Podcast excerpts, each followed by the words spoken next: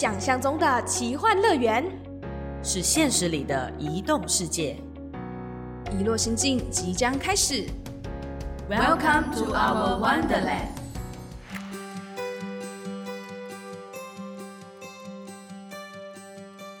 欢迎收听《一落心境》，我是主持人小植。我是主持人豆腐。借我任意门这个系列呢，不知不觉从食物、衣服到现在来到了住。其实一开始啊，我跟豆腐在讨论住这一件事情的时候，就是。讲到住，顾名思义就是你住哪里嘛，呃，可能是租屋，可能是有一个自己的房子，或者是你想要有一个怎么样的住宿的空间也好，诸如此类的想象。但是呢，小石一开始其实对这个话题是很抗拒的，因为我会觉得说买房子或者是有一个自己漂亮的空间、小天地，这应该是大人应该烦恼的事情吧。我就是简简单单有一个套房就好了，所以对我来说，我几乎是属于一个登出的状态，就是啊，这有什么好聊的吗？殊不知在最近开始呢，我跟豆腐在慢慢的变成了。小大人、老大人的这个阶段呢，开始经常去焦虑，跟出门的时候都会看，哇，这个住宿很漂亮哎，好像以后的家可以变成这样。什么时候开始会变成有一种，呃，以后的家可以变成什么样的那种心情在？就是莫名其妙也思考到这些点了。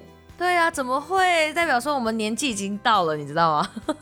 然后呢，而且也不只是年纪，不知道大家有没有追踪，就是佑胜，他最近刚结束那个迷你屋的计划嘛。是因为优生是我们两个偶像，我跟小植都有在追踪他。他从露营车到迷你屋的过程里面，其实他有拍了一个很完整的记录。如果大家有兴趣，可以自己去看。可我觉得整个拍完之后，豆腐跟小植讨论了一下，我们对于里头。这个对于未来理想房屋的想象特别的有兴趣，是因为我们会觉得说，就是呃，佑胜给我们的印象就是他就是一个冒险王，而到现在为止一直都是这么做，可能跨了很多的舒适圈，去涉及了很多样的事情，做了很多让我跟豆腐都觉得很羡慕的事。但是你回归到住家这一件事情啊，它可能对我们来说相对比较私密一点点的，或者是相对需要安全感的，所谓的家就是避风港嘛。所以佑胜选择从露营车开始，然后处于一种旅。旅居啊，或者是车居的人生，到最后以一个迷你屋、一个小木屋的房子定居下来的时候，我会觉得这个 idea 很棒。虽然在国外也蛮流行的，可是真的在台湾，我们自己看到了被记录下来的时候，我会觉得其实某种程度也蛮需要勇气的。其实这样讲好了，像我们最近就真的年纪到了，好变老了，就不能不能不承认，是周遭的朋友啊也会讨论说，以后呢想要买房。还是想要一直租房，什么时间点几岁呢才能够筹到什么头期款啊？OK，或者是说，好吧，他就一辈子住家里了。哦，有有有有这种状态，就是开开始最近大家见面喝茶聊天的话题都会跟要不要买房啊，还是怎么样？可是到底要不要买房，或者是说拥有一间房子或租屋好，这应该也不是我们今年话题。我觉得今天我们纯粹只是想要跟大家分享说，我们对于未来理想房屋或者是我们想要的状态会是怎么样的。但很多时候我们对于呃房子的想。像或者期待源自于我们身边周遭的环境跟可能是社会的影响。以以小值举例好了，我的房子的要求，第一个一定要够大，然后呢最好不要有楼梯。这可能是跟我平常在家里住的那个状态就一样，因为在马来西亚，据说据说啦，因为我来到台湾以后才听到，就是我们家住的那些呃所谓我们平常日常的住宿哦，或者是房子哦，在台湾叫做有钱人才住的别墅，真的是这样子吗？没错没错，因为豆腐也去过马来西亚一阵子。然后我第一眼到马来西亚土地，来到我朋友家的时候，我就看到马路上哦，每一栋都是长那样，所以我以为我进到一个豪华住宅区。然后我就问我朋友说：“哎，你家在哪里呀？”他说：“哦，就前面那边那一栋啊。”我想说奇怪，前面那边那一栋是哪一栋？每一栋都很大，所以我真的惊讶。我我小时先跟大家形容一下，说我们马来西亚的家可能大概分成不同的类型啦，当然还有很多的可能是多元的特色的房屋。先简单来说，我们有一个叫做排屋，意思就是说它可能是透天的。如果用台湾的词，它应该叫透天，如果没有错的话，它可能就是一层、两层楼或者什么以此类推，然后就是一排四五间的房子。并在一起，那有些人可能呃想要打通的话，他就可能就会把两间的所谓的排屋合并在一起哦。或有一些像小直家里的话，左右都没有邻居，那叫做独立式洋房。来到这里的话，身边的朋友就会说：“你竟然拥有一个独立别墅，那是我一辈子做梦都买不到跟想不到的吧？”那我就说：“呃呃，这样原来还有这样子的影响哦。” 那像台湾，就像小直讲的，因为马来西亚真的是地很大。是可是台湾地就小啊，它就是一个番薯的形状，跟越南有一点相像，都是狭长型。所以我去过呃越南跟马来西亚的话，就有很大差别。越南的房子跟台湾非常相像，我们都是往上盖或是嗯，往下啦，可是通常都是往上。譬如说，你看到台湾会越来越多的公寓，或者是我们连后天厝也是一整的这样狭长型的嘛。那越南也是，他们也是一层一层往上盖。不过我觉得有一个比较不一样的点是，越南的房屋比较彩色一点，哦，非常的鲜艳，可能是受到呃过去有法国殖民的影响，一些欧洲的风情存在。但台湾的话，砖瓦类的比较居多，加上我们是米食的呃社会，所以以前的砖瓦还会用米糠去制作那个瓦片啊跟砖头。哦，哇，哎、很酷哎，哦，这个真的很酷。说到文化面向的话，哎、小直又不甘示弱的举手，又想要跟大家分享说，我不知道大家有没有听过高脚屋，或者是所谓的就是木屋啦，就是在马来西亚可能是原住民或者是马来同胞的话，他们有一种传统的住宿方式，就叫高脚屋，意思就是房子悬空，然后有四个角，然后嗯里面可能会养殖一些家禽类啊，鸡鸭啊，或者是放东西吧。对，小直最怕的鸡鸭。对对对对对，刚刚说到，就是我都是看着高脚屋，都是可远观，但我不敢走近，因为呢，就像刚刚豆腐说的，我很害怕家禽类有羽毛的生物，所以呢，我走到他们附近的时候，我都会没办法，就是很紧张、很却步。可是啊，这件事情一直在我脑海里面印象很深刻的事情是，我爸爸会跟我说：“哎、我跟你说，高脚屋你不要看它木头做的。”或者是可能竹子做的，它非常的坚固，就是大风来吹都不会倒。我完全不能相信哎！直到我们家后面附近啊，就是有一个原住民叔叔在盖的，真的是屹立不倒十几年哎！我整个大傻眼，哇我想说，天哪，怎么会有这样的一个构造？然后我就觉得嗯蛮特色的。那演变到现在的文化来说呢，很多人可能都一样，就是回到城市居住，或者是一般的就住在排屋里面嘛，住宅区。那这些传统的特色呢，就渐渐演变成是那种比如说民宿啊，或者是一些可能是 A B N B 的那一种方式去。再度的重现给大家，应该在台湾也蛮常有这种老屋改造的那种味道在。对，越来越多了。像刚刚小直提到，其实有越来越多那种比较特殊的建筑，它会改变成给背包客，然后嗯旅行的旅人去居住等等的，有点像订房的概念啊。嗯，我记得我很早之前有听过一种，不能说它是居住形态，它是一种属于旅行的态度，它是沙发是冲浪，在欧美国家蛮盛行的。那我认知里面的沙发冲浪是，你可以在一个叫什么，我忘记它英文了，反正就是沙发冲浪的英文。对对对，哎，对。这个时候不要探讨我们的英文啊，对对对，大家自己去查好不好？是是是，应该懂得沙发冲懂的，英文。对，然后它在那个网站里面，你可以去挑选你即将要到的那个城市，有一些屋主呢就会在上面出售自己的沙发，就是你可以去那边跟他借住沙发啦。哦，然后它不是一个给钱，它有一点像是呃，我有故事你有酒吗的那种概念。哦，就是交换交换的味道在了，对对对，我觉得这种旅行方式很棒的地方在于说，你到了当地，你就有一个当地人可以带你，你可以跟他交流，哎、你在这边都怎么生活的？那附近有些什么东西是当地人会去的？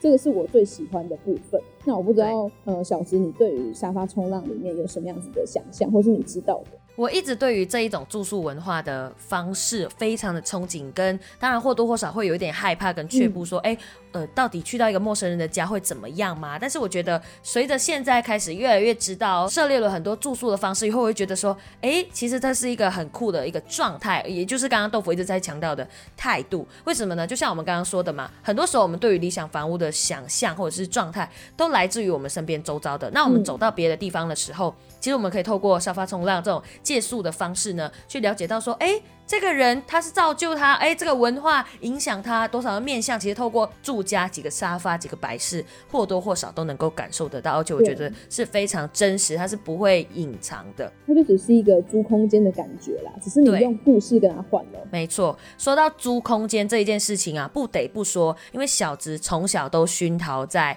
港乐文化，就是港片看太多的意思啦。所以呢，呃，我记得以前就是租屋的时候，我看过一个影片，就是说。大部分的香港人可能因为城市人口非常的密集的关系，所以呢，呃，要买到一个可能真的是一个大透天，会对他们来说真的是没办法了，因为物价非常非常的高，等于说少年人要拼了一辈子才为了只买那个房的那种概念，嗯所以很多时候他们会开始了所谓的瓜居人生哦。我们那个字念窝啦，所以就是瓜牛的瓜，所以瓜居人生，他们就会一个房子里面可能大概只有自己的一个床位吧，然后跟十几个人住在一起，就是非常的拥挤。嗯我小时候看到那个插画，就是你要租一个这样子的空间，就叫做我的家的那种感觉。哦演变到现在下来，因为那个城市给他们的影响，到变成说好，我们现在的住宿的方式是我们不要追求说我们一定要买到一个房子了，而是说我们可能可以定期、长期的居住在某一个呃饭店。某一个旅馆里面，就是大概一个月到两个月左右，哦你就可以带着你的行李箱，以行李箱为家，去在不同的城市角落据点这样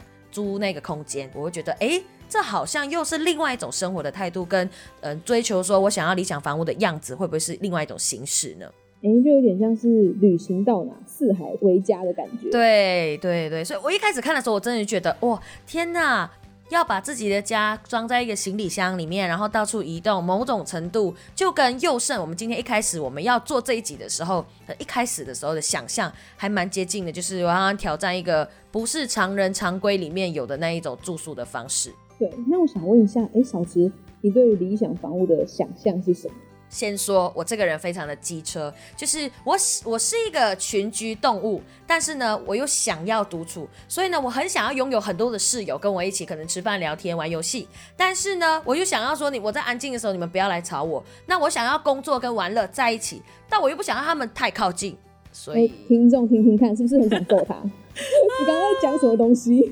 你知道吗？这个就跟男朋友说你要爱我多一点点，但是你也可以爱别人的，但是你要爱我多一点哦的那种概念，有点就是浮浮，就是反反复复的。但是我觉得这是我二十几岁现在的目前的状态，我会觉得这个心态可能随着在年纪再长一点点，可能会有不一样的心态的改变了。那豆腐，你觉得你自己呢？因为我们应该还好，年纪应该差差不多啦，差不多。嗯我自己真的是在看到了佑胜的那个影片之后，嗯我对于我的理想房屋有一个更明确的画面，因为我从以前、哦我就超级想要一间自己的小木屋。我跟我身边很多人说过，你该不会想象你自己是七个小矮人吧？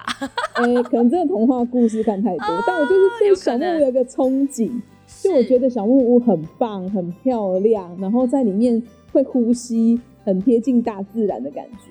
对、啊嗯，当然很多人就跟我说，你不知道那个蚂蚁会哎、白蚁会吃掉吗？你就没有房子了。你不知道那个下雨天它会很潮湿，哎，我们是浪漫派的，对，他会说你会发霉什么的。但我就觉得它很棒，我想说那就漆一些漆吧，总是有方式的。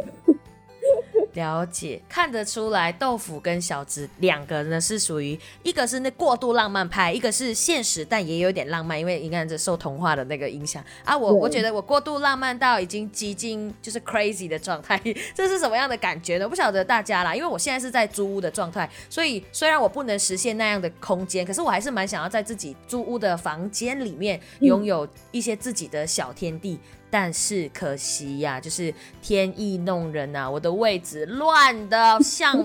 我真的不知道用什么形容词，你知道吗？我大概两个月的半年才整理一次，哦，不好说，么时间长？